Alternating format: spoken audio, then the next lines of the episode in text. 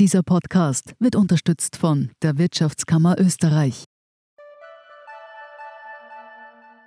Good morning from New York. Marhaba min Abu Dhabi. Ni hao aus Shanghai. Konnichiwa. Jambo aus Kenia. Shalom aus Tel Aviv. Und hallo aus Wien beim Podcast Austria ist überall. Mein Name ist Christoph Hahn. Begleiten Sie mich auf akustische Geschäftsreise und erfahren wir gemeinsam, warum in Kenia von einem Meeting gebetet wird, was es mit dem 4G-Empfang in der arabischen Wüste auf sich hat und vieles mehr. Kommen Sie mit, Austria ist überall, überall, wo es Podcasts gibt.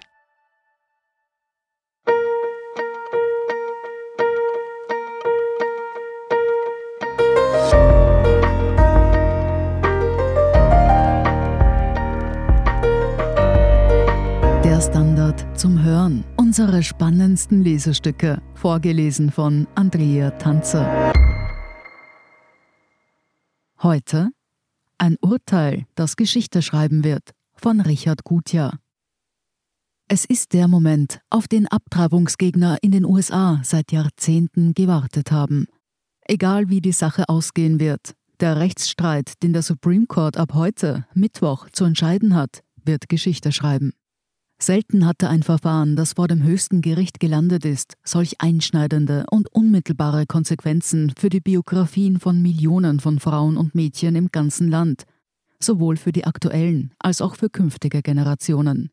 Es ist ein Fall, der das grundsätzliche Recht auf Abtreibung in den gesamten Vereinigten Staaten mit einem Schlag zu Fall bringen könnte.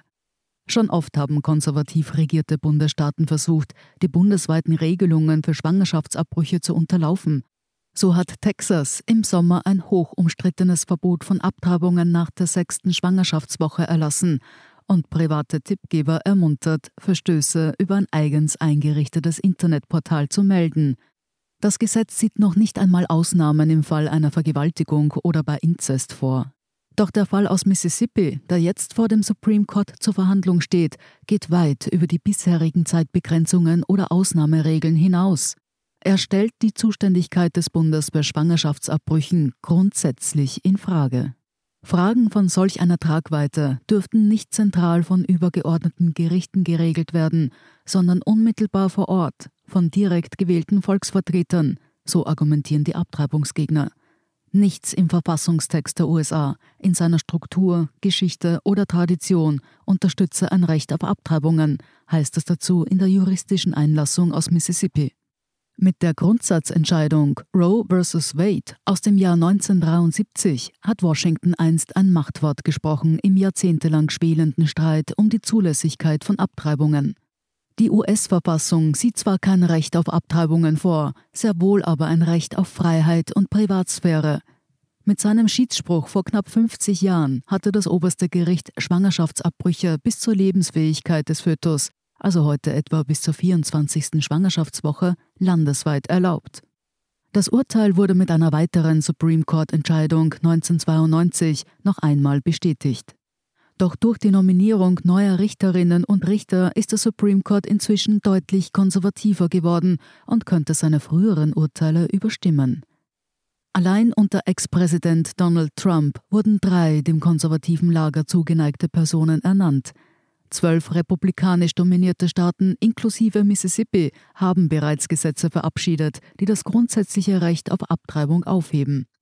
Weitere neun Bundesstaaten haben entsprechende Pläne in der Schublade, die unmittelbar nach einer Revision des früheren Urteils umgesetzt werden könnten. Sollte Roe vs. Wade aufgehoben werden, würde fast die Hälfte der Vereinigten Staaten Abtreibungen massiv einschränken, möglicherweise sogar komplett abschaffen, sagt Nancy Northup, Präsidentin des Center for Reproductive Rights, das sich für Abtreibungsrechte stark macht. Ganz anders sieht das die Generalstaatsanwältin von Mississippi, Lynn Fitch. Die Entscheidung von 1973 habe die Gesellschaft ins Chaos gestürzt, schreibt sie in einem Gastbeitrag in der Washington Post. Das Urteil des Supreme Court habe Abtreibungsbefürworter und Gegner gegeneinander aufgehetzt und die Bundesstaaten dazu gezwungen, kreative Umwege zu finden, um legitime staatliche Interessen durchzusetzen.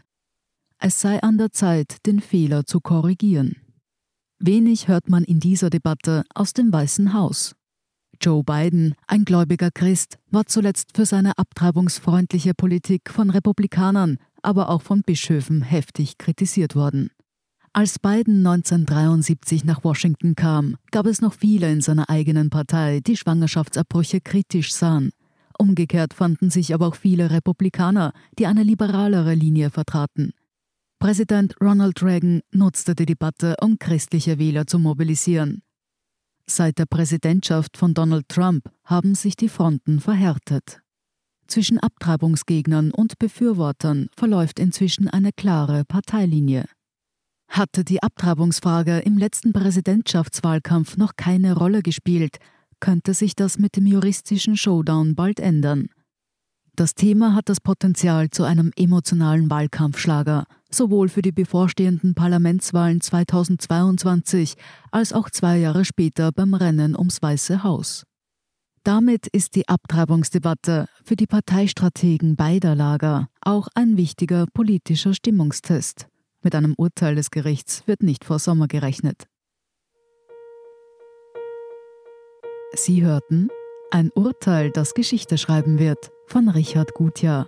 Ich bin Andrea Tanzer, das ist der Standard zum Hören. Um keine Folge zu verpassen, abonnieren Sie uns bei Apple Podcasts oder Spotify. Und wenn Ihnen unsere Lesestücke gefallen, freuen wir uns über eine 5-Sterne-Bewertung. Bis zum nächsten Mal.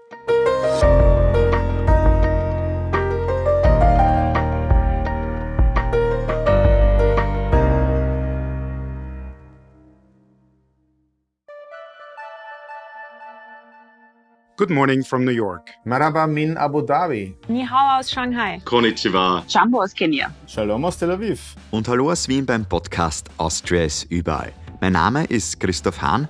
Begleiten Sie mich auf akustische Geschäftsreise und erfahren wir gemeinsam, warum in Kenia von einem Meeting gebetet wird, was es mit dem 4G-Empfang in der arabischen Wüste auf sich hat und vieles mehr. Kommen Sie mit, Austria ist überall, überall, wo es Podcasts gibt.